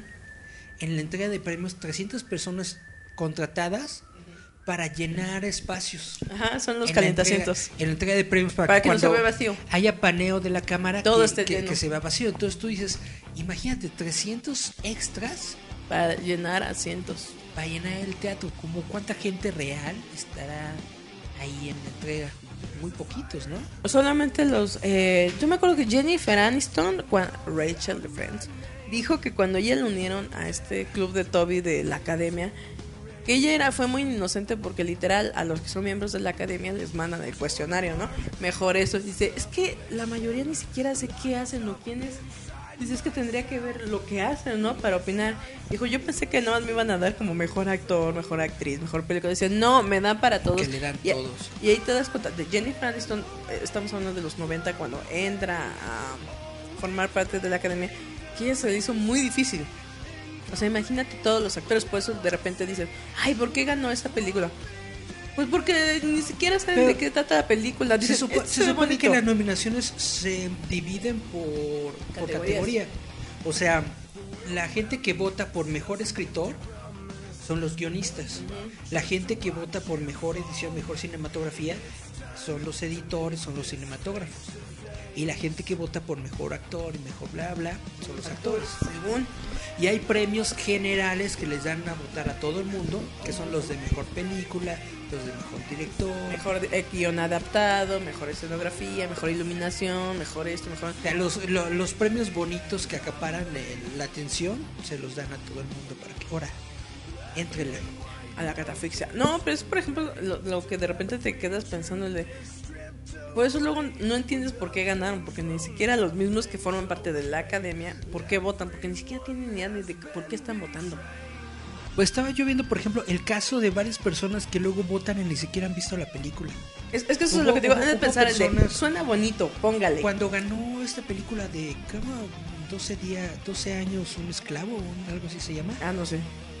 No, no la has visto esa película, está muy padre, está muy bonita. Es precisamente el, el debut de ay, de la de la negrita bonita, ¿cómo se llama? La Anita, la Lupita Ah, Ñongo, Lupita Nyong'o. Negrita bonita. racista. Ella, ella- ella- ella- ella- ella debutó justamente en esa película y fue nominada a esa película y era su primer película. Es lo que les digo, es la suerte del feo. desconocida y, y- y ganó el Oscar. La suerte del feo. Y ganó el Oscar. Y estaba diciendo de que eh, ha- había personas que ni siquiera habían visto la película y votaban por la película. Es que eso es lo- a lo que les estoy diciendo. Los mismos, los mismos miembros de la academia, no es de que yo voto por internet, los mismos miembros de la academia que tienen el cuestionario en cuestión, nunca han visto ni saben ni de qué están ahí viendo, pero pues lo llenan y lo mandan a la academia y pues Digo, ya Dios quiso, ¿no? No hay que, no hay que generalizar. Supongo que sí hay personas que sí le dedican tiempo y sí se pueden a ver todas las películas, pero no todo el mundo lo hace. Pero no creo que también así de, ay, edición de arte, ay, déjenme, me echo las cinco ternas, nomás para ver, no, ¿verdad? Que, Ave María, dame puntería. A lo mejor, A, B, un, C, a lo o D. mejor un editor o una cosa así, a lo mejor sí le dedica el tiempo, pero no todo el mundo. No creo, es como dice, ni la Jennifer Aniston. Dijo, pues este ya. Pues así también que digas Jennifer Aniston, pues wow, pues no. Pe- Pero, o sea, pues eso estoy hablando. Cuando ella la integran, fue lo primero que dijo. dijo, es que yo pensé que te decían, como dices tú, ¿no? Mejor actriz, esta. Mejor actor, este. Mejor película, este. Mejor soundtrack, este. Pero cuando le dan todas las ternas, se queda como, no manches, ¿y estos quiénes son o qué hacen, no? Chile, mole y pozole. ¿Supiste que va a ser Queen en los Oscars? Freddie Mercury ya se petardió. Pero van a estar con este Levine, Adam Levine.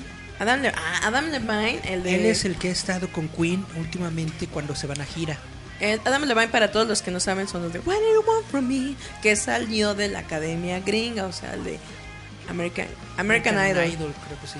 Eh, ganó y eh, sí, eh, totalmente es una voz que le llega a un tono, no Freddie Mercury, pero tiene su tono de voz y también es muy teatral. Y sí, Es- durante las giras Es, ha es lo logrado. chido de él, de que no trata de imitar a Mercury, haz- lo hace con su propio estilo. Y es igual de dramático, pero obviamente Freddie Mercury alcanzaba unos decibeles que no tienen ni idea. Y, y Sí. ahí, ahí le alcanza mi, mi Adam, Adam, Adam Levine, iba a decir. Eh, ya se me fue, ¿cómo se llama? ¿Adam qué? Levine, sí. Adam- no, Adam Levine no. Está. Lambert. Ah, Lambert, Christopher? Lambert, no. No, Adam, Lambert. Sí, porque razón. Adam Levine dije, no, ese es el, el sobrino del Mijis, el de Maroon 5. No, ese tiene los horrible.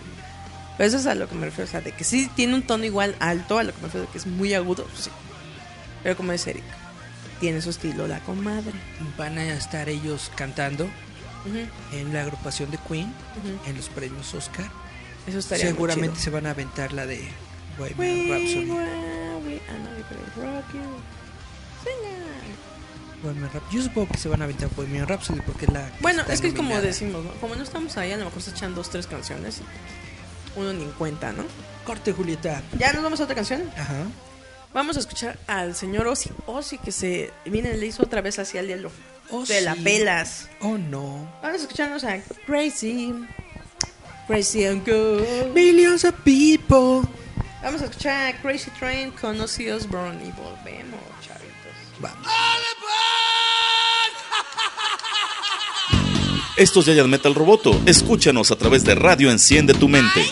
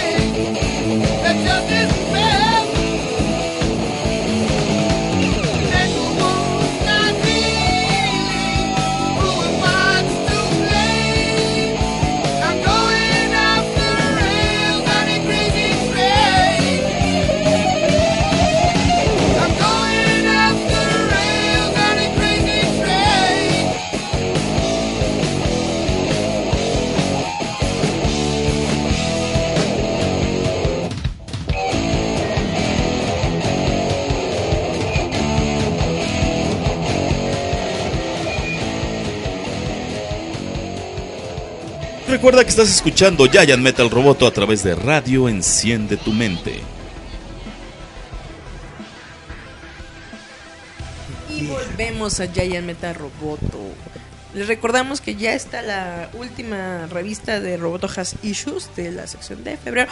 Ya vamos a planear la que es de a- ma- a mayo, abril, abril, Abril-mayo. abril-mayo, que di- al parecer va ganando Godzilla. Godzilla. Lo que estaba viendo. Lo que pasa es que netamente en abril-mayo va a haber un montón de cosas, sobre Ujú. todo para el mundo ñoño de nosotros. Va, se va a estrenar la película de Godzilla, se va a estrenar Avengers Endgame, Endgame. se va a estrenar la película de Shazam, se va a estrenar una película documental de, Ujú. de, de- de Tolkien, de J.R. Tolkien. ¿Ya cuántos años son de su obra? Ah, la verdad no me acuerdo, pero ya son un buen. Ya son un buen. Y, ay, y otra película que se me está olvidando también está. Ah, de Rocketman, de Elton John. La película de Elton John. Es como la de Lady Gaga y todas estas como tipo autobiográfica. Pues es como la de Bohemian Rhapsody, un mundo así. Pero Nada más hay, hay algo que entender. Tiene más onda ver a Elton John. Porque ese señor es una loca. La neta. Hay que decirlo. Loca y con creces. Porque yo creo que su vida ha de ser un escaparate. Oye, hablando de cosas ñoñas que se nos murió el Carl song. ¿Quién? Carl Lagerfield. Ah, sí, el viejito este que se metió A mí me- a mí en me- la marca Coco Chanel cuando desapareció Coco. A mí me, me- me parece gracioso porque eh, ustedes saben cómo son las redes sociales y todos el de descanse en paz, ¿no? Ya saben, se muere alguien y ahí van todos con, ¿no? Rest in peace, ¿no? Y se me hace muy tonto porque realmente la gente no sabe ni siquiera su carrera ni su trayectoria. Digo, la, Carl Lagerfeld junto a John Galliano son de los pocos que pueden presumir que han trabajado con unas de las casas más grandes de moda, que ha sido Yves Saint Laurent, Coco- la de marca de Coco Chanel, han estado con Louis Vuitton, ha estado incluso con Versace, o sea, con las grandes, grandes casas de moda, ellos han sido los diseñadores del jefe. Karl Lagerfeld, él revolucionó mucho la industria de la moda con el tipo de diseño que empezó a crear, ¿no? Porque si tú sigues un poquito la moda, Coco Chanel como Carolina Herrera tienen como su a fuerza su estilo particular, las líneas de corte y no puedes salirte de eso. Si Carl literal les dijo, ¿saben qué? Vamos a revolucionar esto. A lo mejor tú eres recto, bueno, y a- vamos recto, recto, recto, holanes, comadre. Y aparte, él hizo grande a varios modelos, porque las, metí- las metía en los todas las pasarelas que él estaba haciendo. Karl Lagerfeld creo que dejó algo muy bueno. Y, sí, porque es verdad, el señor fue muy sangrón. Él inventó una dieta de la Pepsi y fue muy divertido. Llegó un momento en donde él se veía gordo y dijo, solo voy a tomar Pepsi, no voy a. Y bajó así mi compadre, sí, pero por los riñones, ¿no? Pues, Imagínense sin- tanta Pepsi. Luego, Sin nutrientes, pura azúcar y agua, ¿no? por eso dices el de, sí, las dietas de la moda no están Entonces muy, sí muy tiene, cool. Sí tiene energía, pero pues No tenía nada y... el bajón a estar muy cañón. Sí, es que bajó así mi compa. Pero lo mejor es de que lo- los Voy a, comentarios... intentar, voy a intentar esa dieta, la, dieta, la dieta de jarrito. La Pues sí, porque literal tome puro refresco que no te beneficia nada. Lo mejor es de que toda la gente estaba quejándose porque aplicó un aristogatos, le dejó su fortuna de 200 millones de euros, no creo que eran dólares, A sus a su gatito Chupet. Chupet es su duquesa. O sea, imagínense, ¿quién será su Edward? El de si- gatito, gatito, gatito. Y si meten al gatito, ¿quién se lo queda? alguna asociación, lo más seguro es que está estipulado. Que es un poco lo que dices de, de Elton John, ¿no? Elton John dijo, yo sí voy a ser una señora, pero una señora casada y con hijos. Y ahí tiene a su hombre vaquetón. Háblame de ti, bella Es señora. que imagínate, esa serie eh, es una película, ¿no? Va a ser una película, la de Rocketman. hable de la relación que tuvo con Lady D, porque Lady D lo tuvo de como de comadre. Esta película de Rocketman va a tomar el periodo de la historia en el que Elton John era la estrella más grande. La del- señora más del- loca que había. de- de- del pop en el Elton mundo. John. Va a ser, haz de cuenta, de los 70s, 80s, sonando así. Para que cante. Na, na, na, yeah, yeah. ¿Cómo se llama? Esa canción. Yeah, yeah, yeah. No, el de I'm still standing. I'm still standing. Yeah, Yeah, yeah, yeah. Que yo me acuerdo que hay una anécdota que uno de los bailarines de que está en ese video es un fotógrafo, un productor así bien pipiris de ahí está joteando bien duro con un traje azul eléctrico. Qué guay. y salgo ahí, nadie me reconoce. Qué Bendito bonito. Dios. Pero creo que un producto, algo así. Ya sale joteando ahí con su, su- Pero no sé si tienen en mente esos trajes de baño que son como de una V. Ah, sí, sí, sí, sí, sí. Ese ahí, y de repente dije, te cae. Y sí, ahí Y- está, y- en las sombrillas, azul. ahí bailando. Sí, te cae. Con su bananero ahí, muy feliz y muy contento. Yo siento que esa película va a estar muy chida porque Elton John tuvo una vida, bueno, tuvo y tiene una de las vidas más privilegiadas. Elton John es un ícono musical, por eso precisamente, por eso yo estaba eh, preguntando en nuestro chat de, de- de- del, del grupo de Roboto qué es lo que íbamos a meter para la revista, para la portada de nuestra siguiente revista, porque sí están todos Y yo creo que vamos a hacer una doble, que les- Milton y Godzilla. Eh, puede ser, porque sí están todas estas cosas de, de, de- Ujú. de películas ñoñas que se van a estrenar, pero además también está Elton John, y Elton John también es un ícono de la cultura popular. Porque así como Freddie Mercury fue la reina, Elton John era la duquesa. Yeah. Porque básicamente te digo, si to- toman nada más el chisme de lo que fue Lady Di, de donde él era su confidente y se supo un montón de escándalos de la casa real, o sea, estaría muy chido. Confidente de secundaria. Confidente más bien de acá de la gente De del reino de la Gran. Britain. O sea, imagínense, ahí el chisme se está bien. ¿Cuánto se estará eh, reservando para sí mismo Milton John? Y a lo mejor lo echan unas memorias. Todos los chismes que se supo. Pues de hecho, creo que ya ha sacado. Él es padrino de, de, ay, de esta Kelly Osbourne, de la hija de Ozzy. Es su padrino, imagínate. Ahí nomás. Ah, pues con razón. Y aparte, trabajo, él es padrino. Es que Elton John lo agarraron de padrino de todos. Es padrino de cada uno de los hijos de Victoria Beckham. Yo siempre dije: si yo quiero, tengo unos hijos, Elton John va a ser mi. ¿Cómo se llama? Mi compadre. Mi comadre, comadre. Es que neto, todo, muchos artistas aprovecharon de que Elton John es un buen padrino. O sea, literal, a tus hijos no les faltaría nunca nada. Y ahí andan. Todos, no les miento, Elton John fácil ha de tener como unos 20 ahijados y todos son de estrellas pop. O de ahí de la onda pop culture. Yo de, al- de alcurnia. Sí, o sea, imagínate, ay, mi padre, ay, es Elton John. Yo me acuerdo que en- en- incluso en la serie de los Osborne, ya saben, Elton John se viste así, cuando no está de gira, está de pants. Y llega de pants, y llega y le dice a la Kelly, Kelly, y, ahí viene la Kelly, oh, porque pone cara de mensa, ¿no? Y le dice, ay, te traje esto. Y le suelta unas joyas, no manchen. Que literal yo creo que mi comadre de mi Elton fue y dijo, ay, 100 mil dólares, ay, pa' mi ahijada, ahorita que la voy a ir a ver, casual. Toma y dice, ay, no, está carísima. La cara del otro de, ay, ay, no te hubiera. Es que me encanta porque ven con su familia en la fiera, pero con es bueno, de, ay, ay, se le pone dice, toma pa' mi ahijada. Incluso creo que dijeron que para las Beckham les regaló unas coronas, coronas, eh, a sus hijos cuando eran chiquitos. Ah, no, qué feo. Que les regale un asidio, la corona sabe feo. No, pero coronitas acá. Una crown para su head. Que está muy divertido. Yo dije, yo quiero que Elton John sea padrino de mis escuelas. Nunca les va a faltar nada. Oye, por lo menos que nos regale algo. Con eso lo vamos a empeñar allá en Montepío. Pues pagamos la luz. Literal. ¿Qué otro chisme tienes, Eric? Ah, déjame Antes de ver. que se nos vaya la luz. Ah, Déjame ver mi libreta de chismes. Chan, chan, chan, chan. Pues estaba hablando, bueno, eh, fueron los los Anime Awards de Crunchyroll. Ay, no me hables de Crunchy porque estamos peleados. ¿Están peleados? Estamos peleados desde que me empezaron a tumbar todo. Oye, ya me dijeron que todas las mis páginas del Face hicieron un comunicado y dijeron, ¿qué creen? No, no, no. Y me da eso porque me un pelo.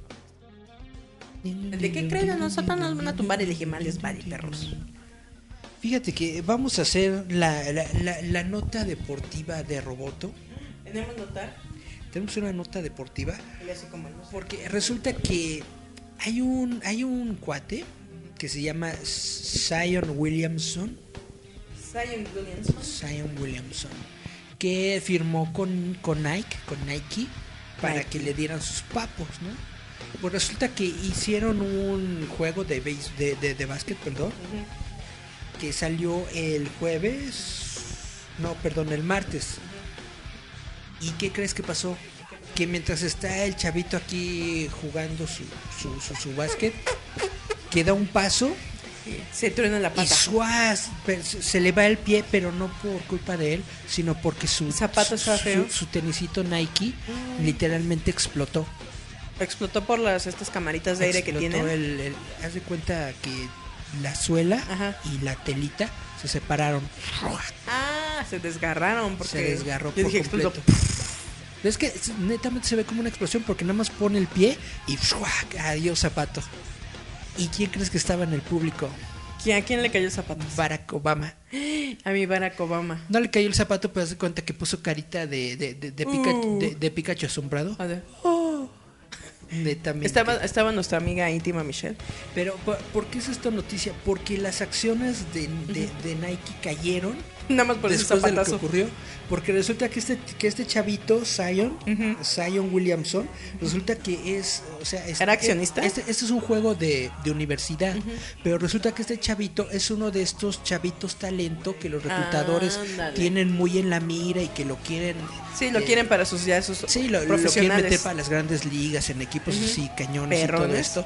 Y resulta que por este accidente, básicamente, se, se, se lastimó la rodilla, porque toda la pierna se o le sea, fue así a la de, yegua. de largo, así fue. O sea, la yegua le, la torcieron. ¿no? Y entonces eh, salió con una lección, es muy probable que no va a poder terminar la temporada esta de básquetbol de este año. Y entonces todos se le fueron Encima Nike. encima Nike. Puercos maletas. ¿Y qué crees que dijo Nike? Ups. que esto es una malfunción que solamente ocurre en el eh, 2.5% de sus zapatos, ¿no? ¿Dónde sí? O sea, le tocó el de los chafas que no proveeran los chinos. O sea, netamente sí, Na- Nike sabe de que esto puede ocurrir, pero no es algo que ocurra todo el tiempo. Imagina si fueron a matar a todos en Taiwán, yo creo. ¿No? sí, ¿no? Son, son, sí, son. Y de repente en la traducción el de, no manchen, por su culpa de no haber pegado bien el maldito, el de, a ver, número 290.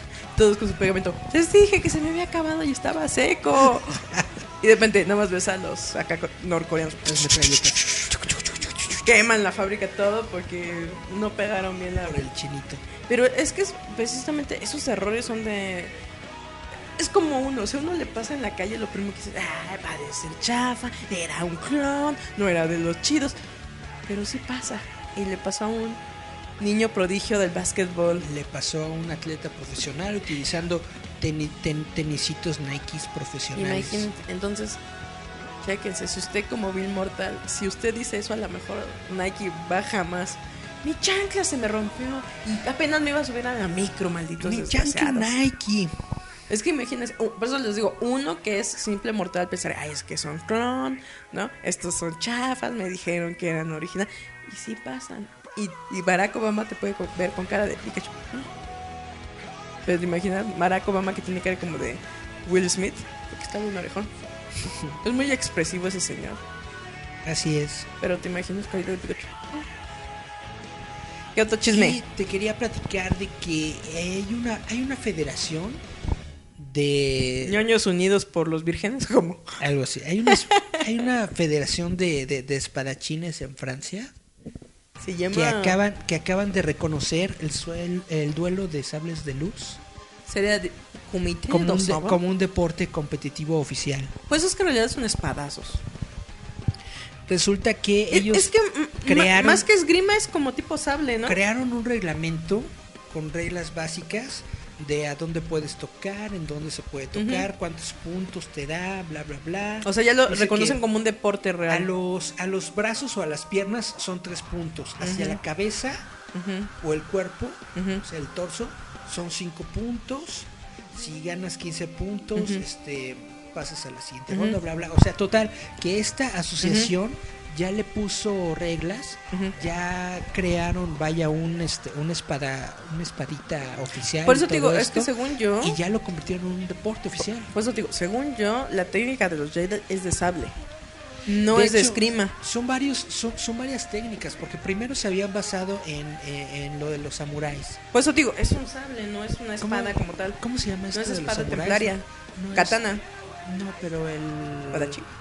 El, el arte Sablazo. el sablazo que ellos hacen. Bueno, no me acuerdo cómo se llama, pero el arte marcial con las katanas es, se supone en lo primero que se habían basado. Tempo. Pero ya cuando tempo. tiempo, exactamente, pero ya cuando se fueron a las precuelas que si te acuerdas en las precuelas se, se dan con todos, con los espadazos, ya le metieron otras técnicas, ya le metieron técnicas de esgrima, ya le metieron técnicas de... Ujú.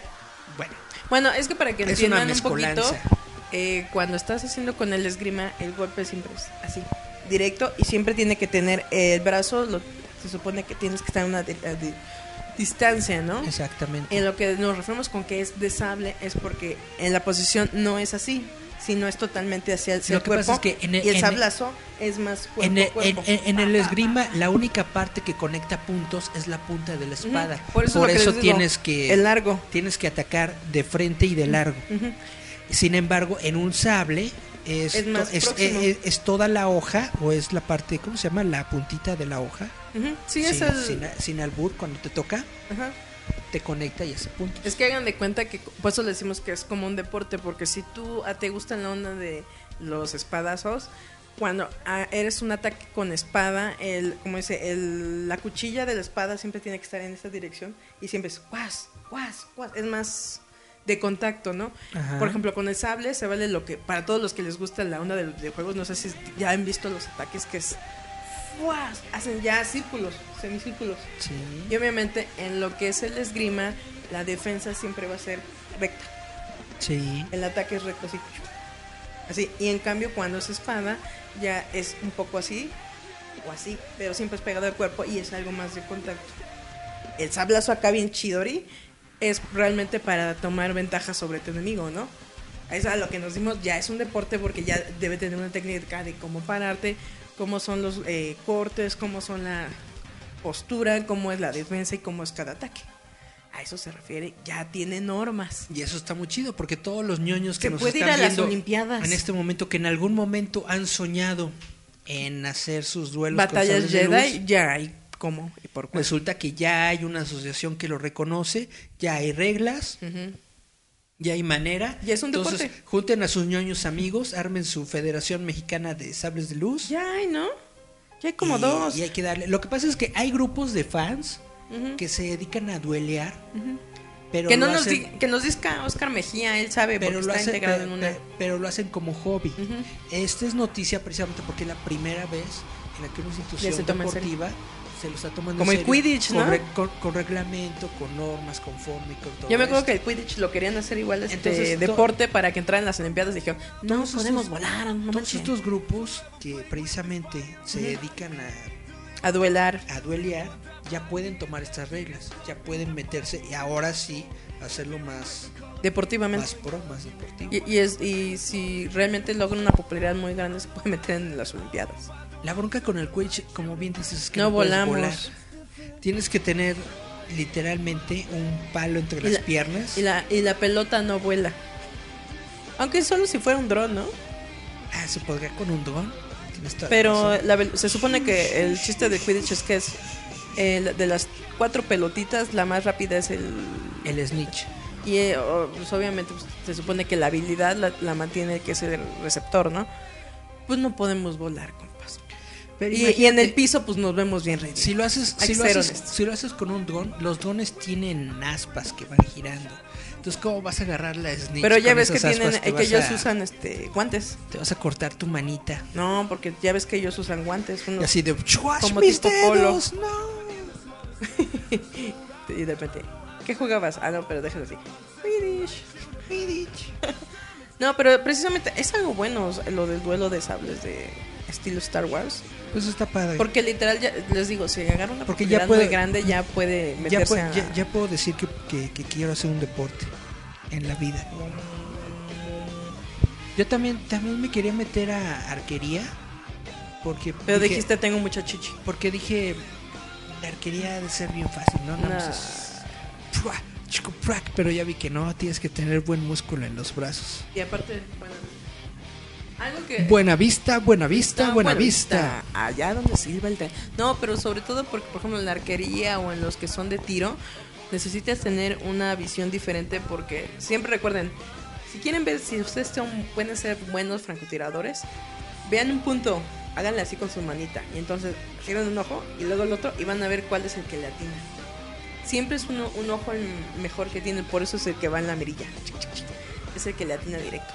Yo tengo miopía y astigmatismo. Tú eres un topo. Después de un metro todos son sombras.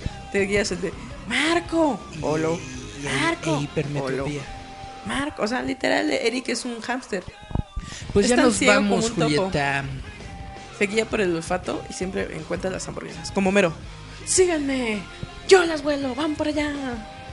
Ya nos vamos, Ya Julieta. nos vamos. Les recordamos que ya está Robot Rojas. Les recordamos de la revista, les recordamos del podcast. Estamos en Google, estamos en Google Play, Ajá. estamos en Spotify, Spotify. estamos en iTunes, estamos en Amazon, estamos en un montón de lados. Helados. Helados. Helado oscuro de la luna. Que por cierto dijeron que estaba que la luna de nieve. La luna se puso bien grandota. Se veía el conejo, eso es lo más bonito que Cuando la luna se pone re grandota como una pelotota Un día- y hombre callejón. Un día hay que echarnos nuestro México de recuerdo, Eric. Yeah. Para hablar de todas esas cosas ñoñas y absurdas. Como la chaparrita. ¿De Tatiana? ¿no? De- como la chaparrita. Ah, las bebidas de chaparrita. Va, que va. O no sé si ustedes... Bueno, luego les cuento. De cuando uno era chiquito y existían esos extraños y bonitos y sabrosos chocolates de Ricolino. Que tenían la, eh, el empaque de los de Hanna Barbera. Eran muy chidos. de las gelatinas, todo lo que los niños diabéticos de hoy nos quitaron. Es como el otro día compré un negrito bimbo y solamente les voy a decir esto. Está seco y ya no. Y aparte es así bien chiquito. Dije, en mis tiempos eran de este pelo. Ya no, ya no es un negrito. No, ni los chocorroles, ni nada. O sea, de repente dices, Ya ya, es- están así. Ya, ya, ya es latino, ya es latino promedio. Entonces ya es este costeño. Ya no es un negrito. Es costeño. No, pero es lo que les digo, maldito chamaco. Por más que me digan los de, oh, yo que trabajo en alimentar, les voy a decir que siempre ha sido el porcentaje. No, señores. Antes todas las papitas, chuetos y demás iban hasta el borde. Yo lo viví, yo lo vi. Compraba para tener mis tazos y mis estampitas. Borde de Sushiaka. Y de repente, ya son el- un tercio de la bolsa, lo demás es aire. ¿Qué pasa con este México? Un día hay que. Chan, chan, chan. Un día hay que hacer. Teorías de conspiración. Un día- hay que ¿A dónde se fueron tus chetos? Cuando todo costaba dos pesos, dos cincuenta, ya éramos felices. Saludos a Matis, metes- Nada más dice jajaja. porque está muy divertido. burlando de ti seguramente. Pues sí, porque soy la ondota. Es que en serio. ¿Dónde? Así el de. ¿Dónde quedaron mis papas y cheto? Oigan, como la teoría de los churrumais. Los churrumais con limoncito. Que eran, ¿qué? ¿Son este, fetos humanos? Ah, Son no, para contener. No platicamos de los chicos más. Ya nos vamos, Julieta. Ya nos vamos, chavitos. Nos despedimos con estas dos rolas. Una es de Millen Colin, Man o Mouse. Eres hombre o ratón. Y nos vamos con Auténtica Piel de Foca. Seal con Killer. Sí, el killer. Seal con Killer. Cuando Seal era chido porque era como una onda popera electrónica. De tiene más de una canción. Sí. Aparte de Crazy y aparte de qué es este Kiss of the Rose. Kiss from a Rose. Tiene Killer. Vamos, entonces- Entonces nos despedimos con Millen Collin con Manor Mouse y Seal con Killer. Esto fue Yayan pues. Meta Roboto. Denos Bye. follow, perros, porque ya estamos regalando un montón de cosas. Bye, Recuerden, bye, Roboto. MX en Facebook. Escúchanos a través de la frecuencia de Radio Metal Roboto.